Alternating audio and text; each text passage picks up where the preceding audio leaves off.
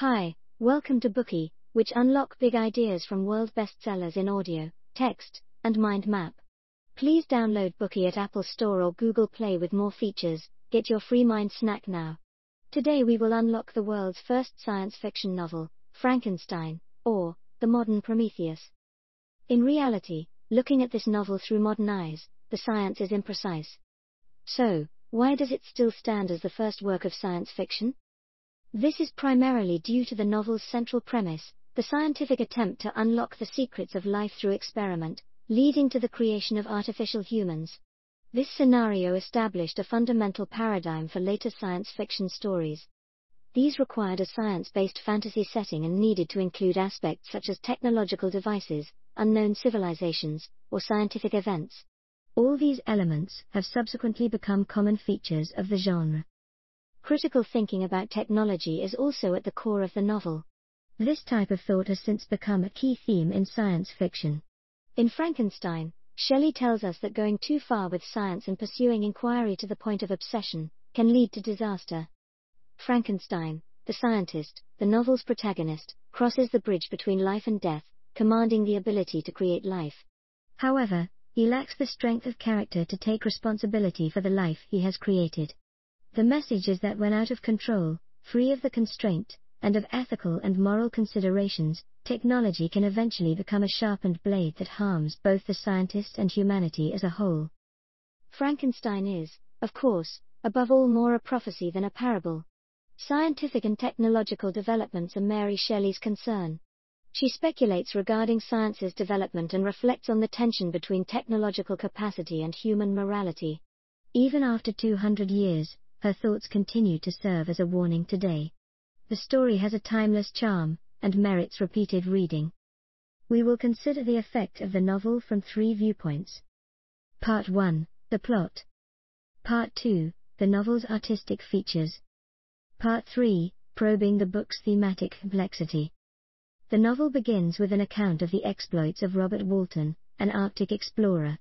His adventures are presented to the reader in the form of four letters.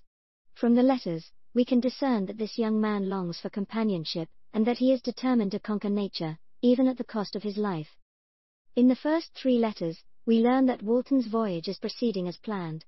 But in the fourth letter, adversity besets the smooth running of the adventure when Walton and his crew are trapped by floating ice. They have to stay where they are, waiting for the ice to melt and break up. At about 2 o'clock in the afternoon, a mist clears, and the crew can see dogs pulling sledges northward on the ice, about half a mile away. The man driving the sledge attracts the crew's attention. This figure's shape is humanoid, but he is exceptionally tall. To the crew, he seems more like a monster than an average person. The company of sailors are surprised. They keep an eye on the monster's movements. While the ship remains trapped in the ice, it is impossible for them to track him down. The following morning, the sky is grey, they see a second sledge coming. On this occasion, a regular man is the driver. Eventually, he slides up to the boat on the ice. This poor man is extremely weak, exhausted, and nearly frozen. When he learns that the ship is bound for the North Pole, he agrees to come on board. After some time together, Walton gradually gains the stranger's confidence. Then, when the two men are talking about exploration, suddenly, when Walton shares his desire to tame nature at all costs, his guest, on hearing this, puts his face in his hands and weeps. After a long pause, he asks, Unhappy man, do you share my madness? In order to deter Walton from following in his own disastrous footsteps, the guest agrees to tell him about his own experiences, a story as strange and terrifying as a storm. At this moment in the book, the narration shifts from Walton to this stranger whose name is Victor Frankenstein. Frankenstein comes from a celebrated family in Geneva. His parents are kind. They adopt an orphan named Elizabeth, in addition to raising Frankenstein and his two brothers. The boys refer to Elizabeth as their cousin. From an early age, Frankenstein exhibits a thirst for knowledge, especially a yearning to explore the mysteries of heaven and earth. By nature, he is a loner, but with one intimate friend, Henry Clerval. Clerval is an adventurer, generous, gentle, proud, and benevolent. With a supportive family and a good friend, naturally, Frankenstein enjoys a happy childhood. But, A single wrong step brings misfortune. At age 13, Frankenstein goes on a trip with his parents. On this visit, he encounters the works of Cornelius Agrippa, a German mystic, and he becomes interested in the ancient sciences and phenomena like the philosopher's stone, the elixir of life, and the methods of summoning ghosts or devils. From that point on, without hesitation, he becomes a faithful believer in the dark arts. At the age of 17, his mother dies. Afterwards, Frankenstein leaves to study at the University of Ingolstadt in Germany. Following his arrival at this sanctuary of modern science, as many of the professors emphasize the impracticality of ancient scholars, Frankenstein's desire to explore their approaches only grows more intense. He is determined to forge a new path in natural science, to reveal the mystery of life itself to the world. Passionately, the young man begins to devote himself to the study of natural science, committing every waking hour, day and night, to this pursuit. With his particular interest in the origin of life, he forgets to eat and neglects to rest. He spends his days and nights in tombs and morgues. He observes how flesh decays, studying how maggots eat away brains, examining life and analyzing the causes and details of death. His fanatical research continues, until one day, a flash of lightning pierces the darkness of his thoughts, tearing through the fog that had been haunting his mind. In this flash, Frankenstein learns the secret to bringing the dead back to life. In his excitement, he forgets his morality. Obsessively, he visits tombs and graves, collects bones, and tortures animals. He is unable to stop doing these cruel things. Finally, at one o'clock on a gloomy night, as the rain beats against the windows and the dying candles flicker, the body he had made out of various body parts opens its eyes. What kind of life is this? The figure is tall, about eight feet. The monster's yellow skin barely covers the muscles and blood vessels beneath. The dull, pale yellow eyes are set into a withered face. The hard, black lips are ghostly and hideous. Frankenstein is terrified and disgusted by what he has created, and flees out the door. When, early the following morning, a troubled Frankenstein is wandering the streets, he happens to meet his former friend, Clerval, who has come to study in the town. Frankenstein takes his friend back to his house, all the while worried that the monster will suddenly loom up in front of him. Discovering that the monster has escaped, to his friend's horror, the anxiety causes Frankenstein to collapse in a faint. When he wakes up again, Frankenstein finds himself confined in a hospital room with a nervous fever. Clerval takes good care of his old friend during Frankenstein's several months in hospital. He nurses Frankenstein back to life. But, it is clear that Frankenstein's environment has become a breeding ground for fear. He constantly worries that the monster will someday return to find him. Everyone will discover that he created an abomination. So, Frankenstein decides to return to his family. But, before he has time to leave, he encounters further misfortune. His father writes that his youngest brother, William, has been strangled. Frankenstein hurries home, deeply upset. However, he does not realize that this is only the first small part of a miserable fate that awaits him. Traveling through the night, Frankenstein finally arrives in Geneva. He decides to visit the scene of his brother's murder. The thunder crashes, and the rain pounds down. A looming figure is illuminated by a flash of lightning. In horror, Frankenstein recognizes the monster. The monster's appearance near to the crime scene seems suspicious. Frankenstein suspects that the monster is William's murder. William was still a child, and other than this creature, how could anyone harm an innocent child? Frankenstein feels a sense of great remorse that he has caused his own brother's death by bringing this devil into the world. Frankenstein receives yet another piece of bad news when he gets home. The maid, Justine Moritz, whom Frankenstein grew up with, and who was like a sister to him, has been arrested for the murder. Although he appeals for her release, she is unjustly tried and sentenced to death. Frankenstein is distraught. Dwelling on the death of his loved ones, he takes himself off to the countryside, hoping to find peace. One day, when Frankenstein is wandering in the Alps near his home, the monster appears again. Frankenstein approaches the creature, venting his anger. The monster looks bitter, contemptuous, and vicious. He denounces Frankenstein's cruelty to him and implores his creator to allow him to defend himself. At this point, the narrator of the story changes from Frankenstein to the monster he had created.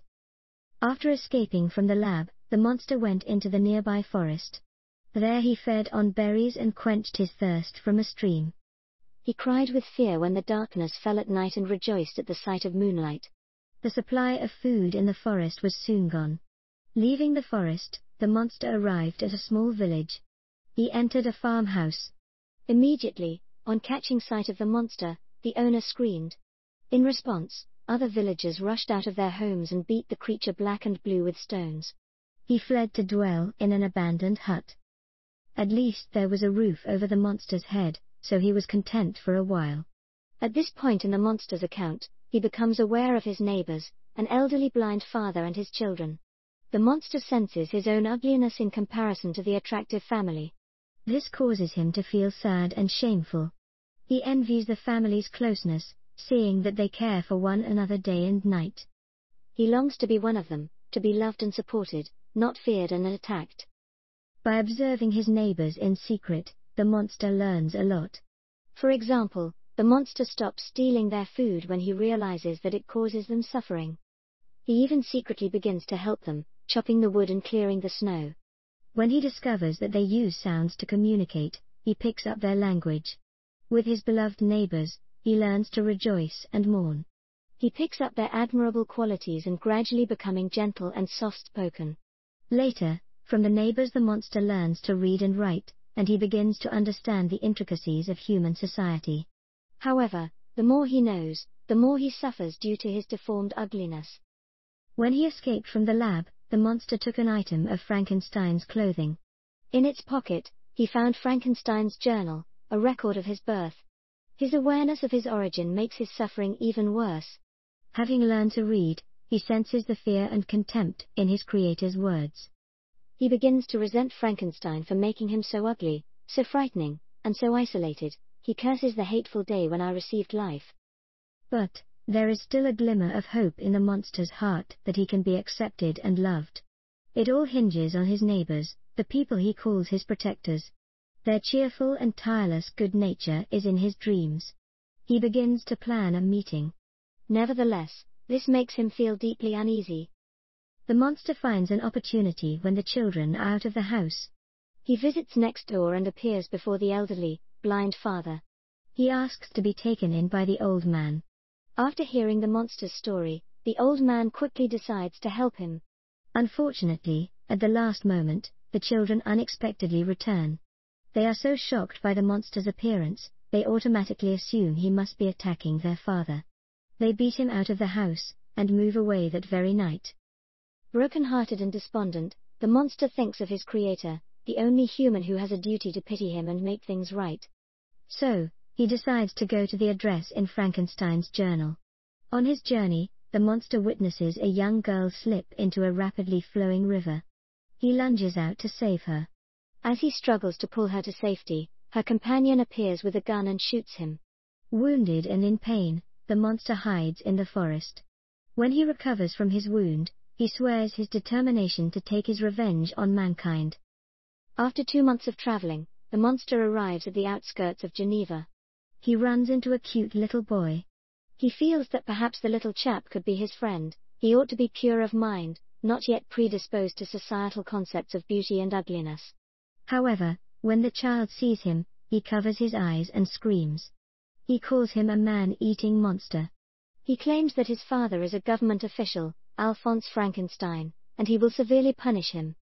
The child struggles and swears. The more the monster hears, the more desperate he feels. He tries to shut the boy up, grabbing the child by the neck and eventually choking him to death. After strangling the child, the monster snatches a pendant from the child's chest and slips it into a woman's pocket. We all know the next part of that story. When William is found dead, the maid, Moritz, is unjustly sentenced for the crime. After the monster finishes recounting his story, he asks Frankenstein to create a female companion for him. Together, he claims they would live in the wilderness and leave all humans alone. Alternatively, he will run rampant, continue to do evil. For a moment Frankenstein hesitates, but eventually agrees to the deal and asks the monster not to hurt anyone else. He chooses a remote Scottish island as his secret base for creating the female monster. But now, unlike the obsessive state he was in the first time, Frankenstein loathes and fears the task at hand.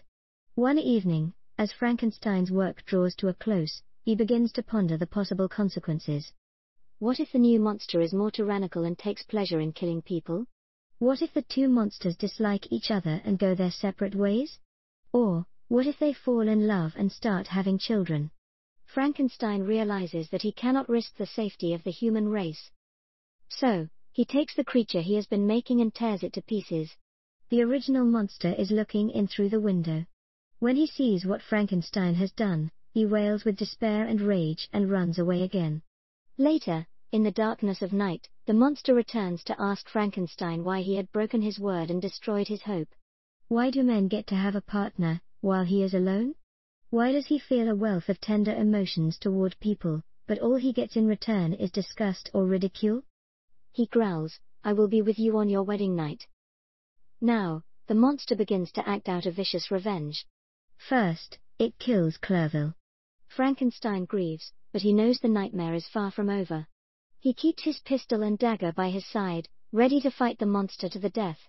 The monster finds an opportunity to strike, strangling his new wife, Elizabeth. Soon after hearing the news, his father dies from his grief as well. One after another, Frankenstein's relatives perish. Tormented by thoughts of revenge, he vows to avenge those he loved killed by the hands of the monster he created. He travels far and wide, searching for clues that might reveal the monster's location and where he will strike again. Thanks to the monster's conspicuous appearance, Frankenstein is not without leads. The monster deliberately leaves signs to keep Frankenstein's hope alive. He wants to prolong his torment, not give him the luxury of death from despair. Then, coming over the ice, Frankenstein meets Walton. It's September 9th, Frankenstein cannot go on much longer. Before he finally expires, he says that he hopes Walton can help him finish the task he had not been able to complete. He urges Walton to be satisfied with his accomplishment, and not be blindly ambitious like he has been. With this message, he closes his eyes forever. Just as Walton puts pen to paper to record Frankenstein's fantastical tale, an unusually large, disproportionately vulgar, and clumsy figure arrives at the side of the casket where Frankenstein's corpse has been laid to rest. The monster has come, and he lets out a terrible wail. The creature relates his own experience to Walton. He tell how he could not control the impulse of revenge. His revenge is compulsive, enacted again and again. Often he regrets his actions even as he's doing them. He describes himself as a fallen angel, loathing himself for his sins. He decides to make his way to the North Pole, where he will burn his detestable body in order to obtain peace for his soul. When he comes to the end of his account, as the ship breaks free of the ice and turns to make its way back home, the monster jumps overboard and disappears into the night. Today we are just sharing limited content. To unlock more key insights of world-class bestseller please download our app. Just search for BOOKEY at Apple Store or Google Play. Get your free mind snack now. Dir hat dieser Podcast gefallen? Dann klicke jetzt auf Abonnieren und empfehle ihn weiter. Bleib immer auf dem Laufenden und folge uns bei Twitter, Instagram und Facebook. Mehr Podcasts findest du auf meinpodcast.de.